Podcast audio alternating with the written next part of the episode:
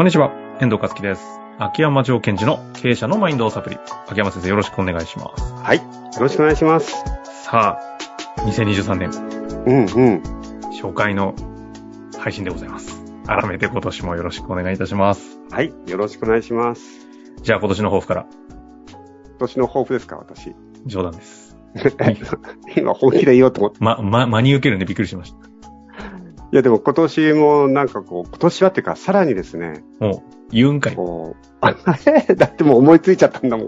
はいはい今年やっぱ、さらになんていうのかな、こう、なんていうんだろう。今まではね、さらに加速していきたいとか言ってたんですが、加速とかそういう甘いもんじゃないのかなって思い始めて、おうなんかしっかりと地に足をつけて、一歩一歩力強く、なんだろう、踏ん張りながら、誤解を恐れずに言うならもう、歯食いしばりながらも前に進まなくちゃいけないなっていう心境ではいます。もう、なんか、苦行みたいな感じに聞こえますけど、大丈夫ですか？苦行ではないですけどね。やっぱり、いろいろと変化が激しい、変化が激しいって言って、本当に激しいじゃないですか。そうですね。まあ、強い風が向こうから吹いてくるっていう時に、やっぱり、そこで加速なんてこう甘いこと言ってられないと。うん、間違いない。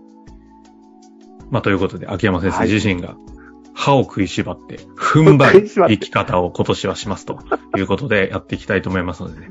あの、リスナーの皆様もぜひ歯を食いしばりながら聞いていただけたらなと。え？訂正訂正。腹に力を入れながら、踏ん張るにします。歯を食いしばってください。いやいやいやということでね、行きましょう。あの、どうですかね？やっぱり今年初めての回ですので、うんうん。一旦まずは目標設定とかね、なんかはい、いろいろその類のテーマをした方がいいんじゃないですかね。あのーそれで私も行きたいと思います。で、私こういうお話を時にちょっと、なんかわざとというか、こう、小難しく話したりすることもあるじゃないですか。あるじゃないですかって言われるとですね。で、そうではなく、ね、しっかりと皆さんも地に足をつけて前に進んでいくために、もう今日はシンプルに目標設定について、ちょっとお伝えしていきたいなと思っています。歯を食いしばるほどの目標設定についてですね。よろしくお願いします。そこにつなげられるように頑張りたいと思います。はい。で、えー実はですね、コーチングセッションの時に、はい。コーチングという分野においては、最後目標設定をして、次回まで頑張りましょうみたいなことって多いんですよ。うんうんうん。じゃあその時に、えークライアントさんが次回までこれをしますと言ったら、そこで終わらせないんですね。はいはい。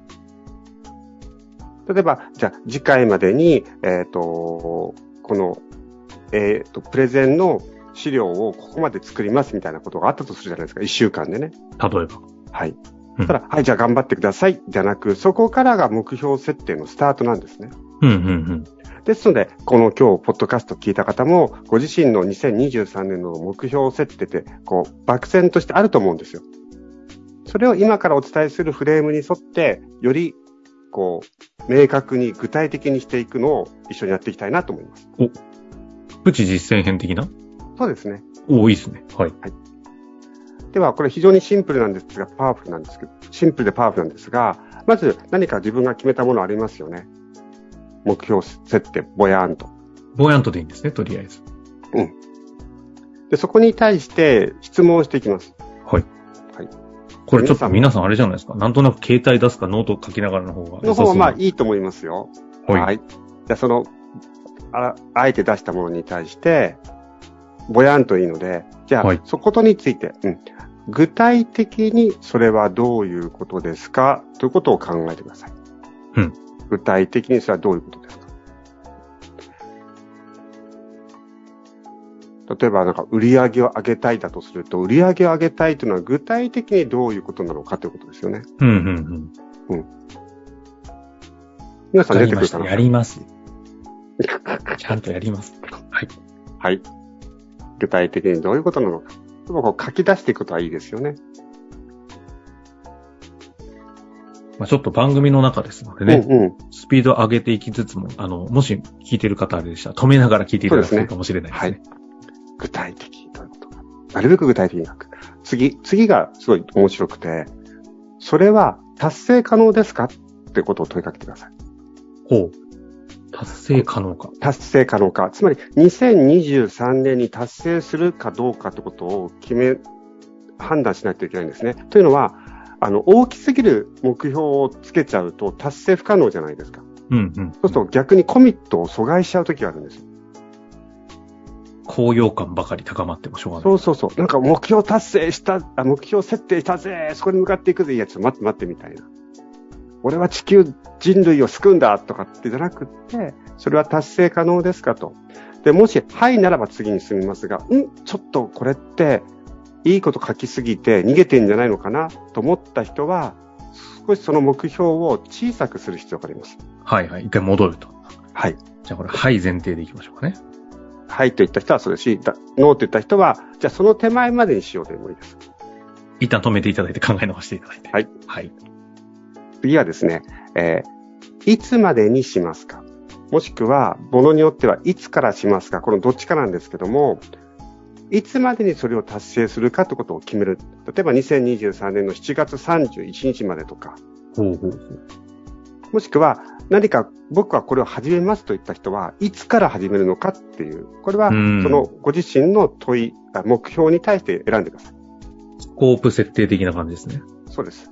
それをですね、えっと、7月中旬までとかってダメです。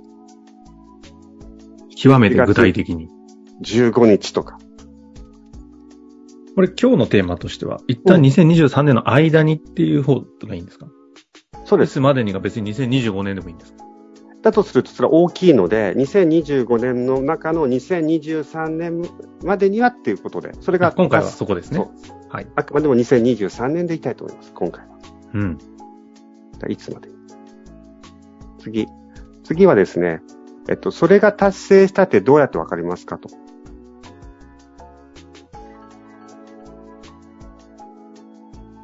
例えば、何々を見たらとか、何々を聞いたら、例えば数字も目標にした人は、えーパソコンで売上の数字がいくらいくらという数字が見えたらとか、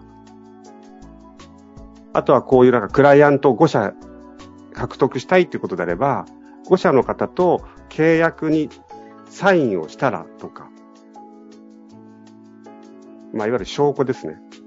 月次の PL に数字がいくらって載ったらとかでもいいんですね。そうです、そうです。あの、他の人が見ても、確かにそれは達成したっているよねということじゃないといけないです。例えばなんか、社員を幸せにしないって時に、いやいや、幸せでどう、どう、どうなのってなっちゃうから、そうではなくて、えーこの仕組みが導入できたらとか、そういう形ですね。なるほど。これ、めあの、いいですね。この回は、1年間ずっと使えますね。あの、ベースとしての目標設定としては使いますね。あの、はいフレームとした。はい。で、次。それが、達成したら何が期待できますかと。つまりこれアウトカムなんですけどもね、そのことが達成したらどんなことが起きるだろうと。何の目的でこれをやってるんだろうということ。なるほど。そうすると、例えばこれが達成することによって顧客にこういうことができるとか、そのことで顧客がまたこういうことができるって広げていっていただいてもいいですし、スタッフがこういう状態になれる。じゃあスタッフ、こういう状態になったスタッフは顧客に対してこうこういうパフォーマンスをしてくるんだみたいな。なるほど、なるほど。となるとですよ、最後の期待、これを達成した何が期待できましたということを見たときに、いや、これは本当に価値があることだから、うん。これは絶対にやりたいんだって思えるのか、それがあんまり、こう、突き刺さんなかったら、それはあなたがしたい目標にはなってないんですね。このあたりが目標設定を通したアウトカムとか、その辺に近づく感じです、そうです、。そうです、そうです。ですから、それを書いたときに、書き終わってなんかしっくりこないなって言ったら、多分無意識は抵抗してるのでやらないんですよ。うーん。なるほど。どうせやらない目標になっちゃってるっていうそうことがわかるんですね、そこで。そうすると目標設定をするという目標はせ達成しただけで、なるほど。絵に描いたなんとかみたいになっちゃうわけですね。ああ、俺は目標、さあ目標達成した、した、あ、目標設定した、した、したって言えるじゃないですか。はいはいはい。ですからこれを書き出してみたと、見たときに、これが本当に自分がこの1年間、ね、歯を食いしまれながら、やっていきたいものなのかどうかってことを確認もできるわけですね。なるほど。はい。で、もしそれがちょっと違うなと思ったらどこが違うのかなというところをまた見直していくということが必要ですね。一旦ここまでで完成ですか？はい。ここからなんか、あえて、こう、やれることがあるとすると、そう、ど、どういうことがあるんですかね？少し、プラスアルファで。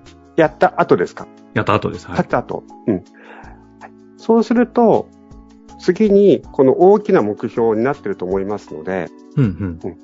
じゃあこれを行っていく、達成するためには、何をしたらいいかは NG なんですよ、私の場合は。へえ。何ができたらいいもダメなんです。ほう。